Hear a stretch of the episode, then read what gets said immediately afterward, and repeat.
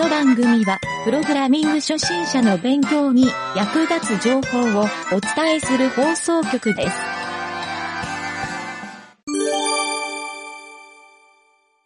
ブログ紹介のコーナー。はい、どうも、ゆげたです。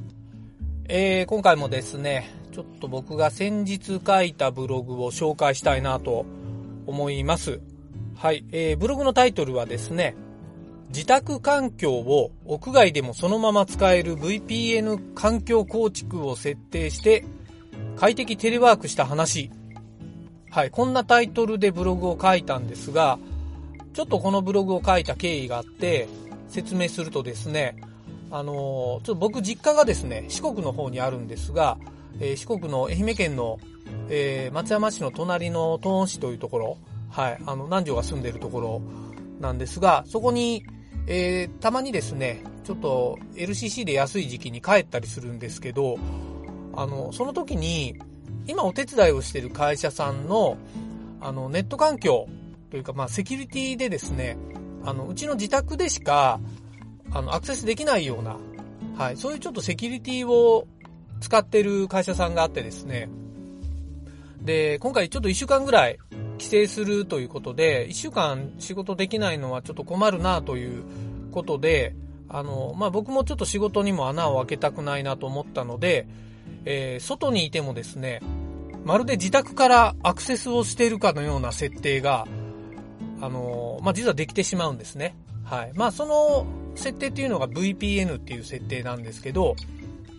はい。まあ、あの、VPN 仕事とか会社で使ってる人がいれば分かりやすいんですが、使ってない人はですね、ぜひちょっとこの仕組みを覚えておくと、あの、いろいろとインターネット上のそういった、なんでしょうね、セキュリティとか、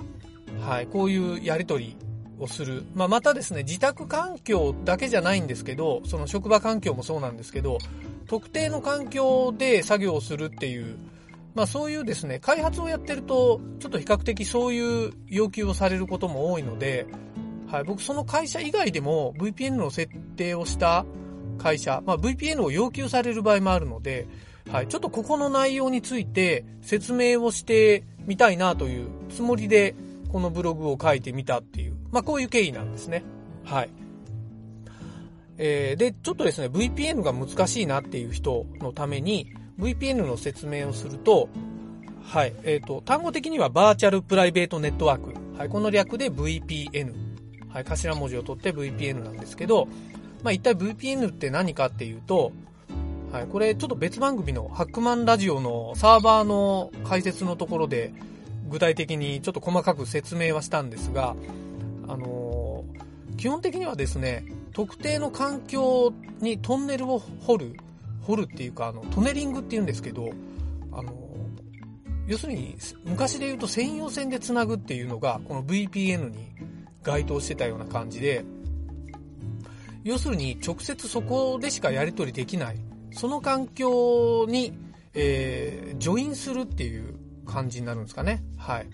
会社とかどっか特定の Wi-Fi の環境に入った時に、自分の IP アドレスっていうのが、あの、そこの環境に合った IP アドレスになるっていうのを見たことある人いますかね ?iPhone のネットワークの設定とか見ると、それが確認できるんですけど、あのいわゆるこれどういうことかっていうと、僕の家ってグローバル IP アドレスっていう、まあこれ仕事用で引いてるんですけど、まあとにかく家の IP アドレスって、えっ、と、グローバル IP アドレスですね。これってネット上で、えー特定のユニークな、まあ、ただ世の中で一つしかない IP アドレスとして、えーセットされてるんですけど、これがですね、別の箇所からはアクセスできないっていう、まあそういうセキュリティを、あの、結構大規模な会社さんではよくセットされてるはずなんですね。で、そのために、えーまあちょっとここややこしいのが、会社側で VPN をセットしてるっていうパターンと、今回僕がやったのは自分の自宅に VPN をセットするっていう。はい、このちょっと二軸で、えー考えてもらいたいんですけど、会社さんの VPN のセットは、要するに特定の拠点からのアクセスだけを許可するっていう意味で VPN のセットをしていると。はい。あと、えーもう一つ理由があって、ええー、データベースとかですね、そういうウェブシステムの開発をしているときに、データベースとか他の関連するサーバーとか、えー、なんか特定のシステムのアクセス権で、その会社の IP アドレスを持ってないとアクセスできないっていう、はい、そういう環境構築をしている会社さんもたくさんあるんですね。そんな場合に、その会社に、えー、出勤してる人は会社内からアクセスすると問題なくアクセスできるんですが、会社じゃない場合、まあテレワークですね、最近、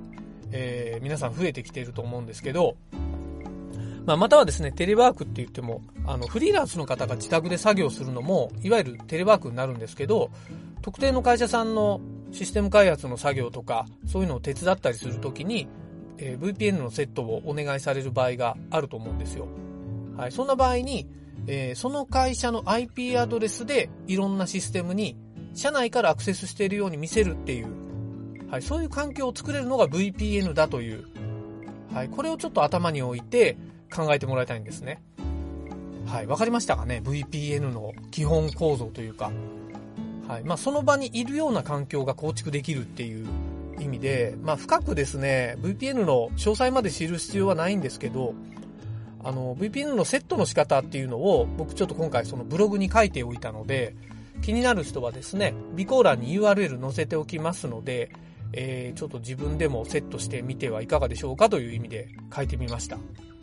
はい。えー、で、それからですね、ちょっと今の説明をすると、え、僕がなぜ自宅に VPN を作ったか、構築したのかっていうのは、まあ、おのずとわかると思うんですが、その会社さんに VPN に接続するために、僕の家の IP アドレスが必要なんですね。はい、ここからアクセスする必要があったので、えー、僕の家にですね、VPN をセットしたと。はい、VPN ってどんどん連結していくこともできるんですね、そういう意味で。はい。まあ、結果的にですね、あの、セキュアな状態で作業ができるっていう意味で、別にあの、多重の VPN のセットをしても何にも問題はないんですが、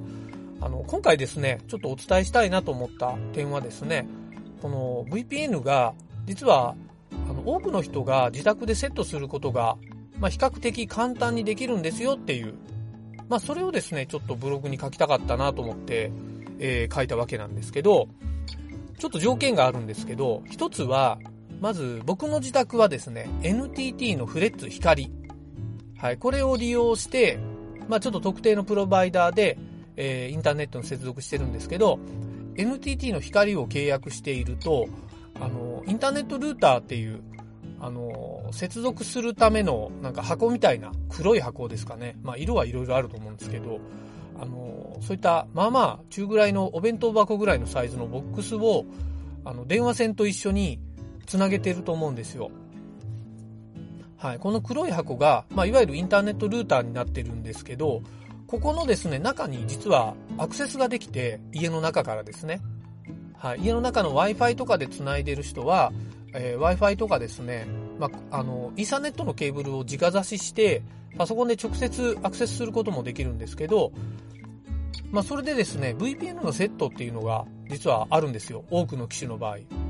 ちょっと古すぎる機種の場合は、あの、VPN のセットがない機種もあるらしいので、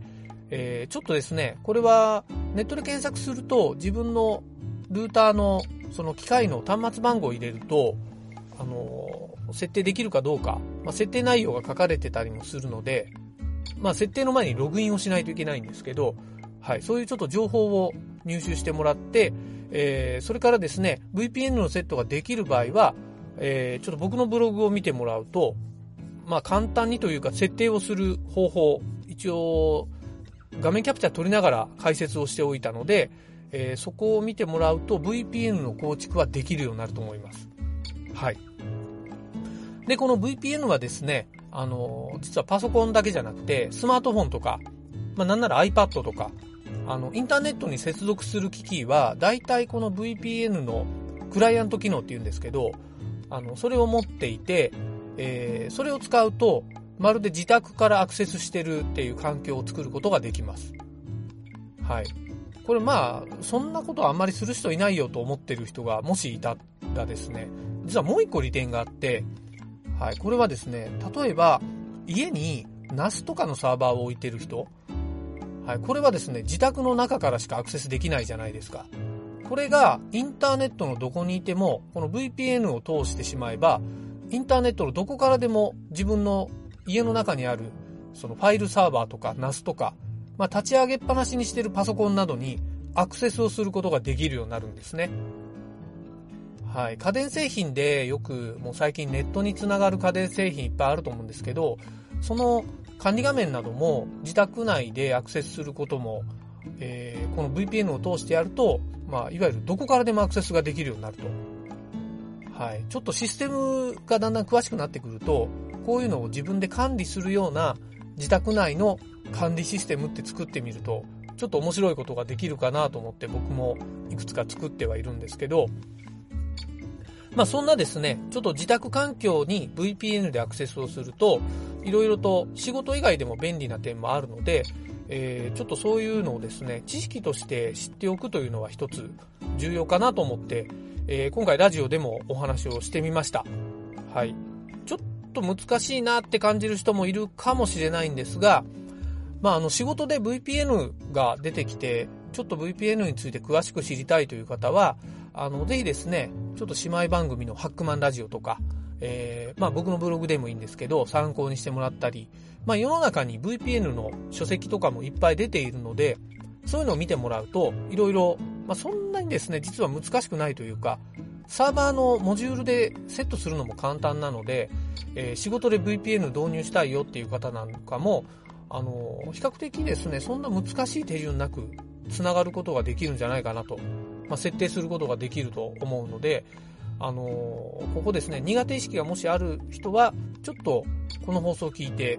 あの、苦手意識を取り除いてもらえるといいかなと思って、えー、今回はですね、この VPN のお話をさせていただきました。はい。おかげでですね、僕も仕事に穴を開けることなく、はい。これあのネット会議とかも VPN を通して向こうの会社のビデオチャットで行ったんですけど、まあおそらく向こうの会社の人は僕が東京にいると思って話をしてたと思うんですけど、まあ実は四国の方にいたというようなオチで、まあこれは別にバラしてもバラさなくてもいいんですけど、はい。まあそんな感じでですね、えー、便利にテレワークを行ってきましたという事後報告になります。はい。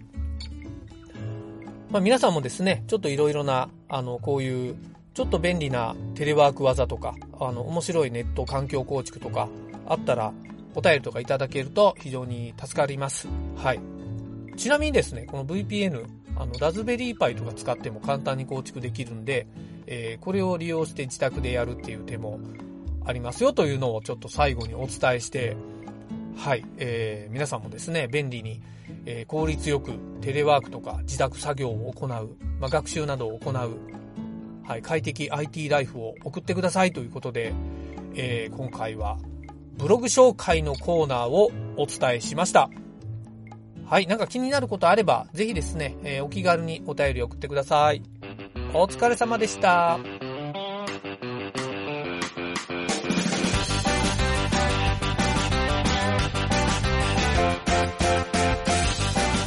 番組ホームページは、https, コロ、スラッシュスラッシュ、ミント、ドット、マーク、スラッシュ、ラジオです。次回もまた聞いてくださいね。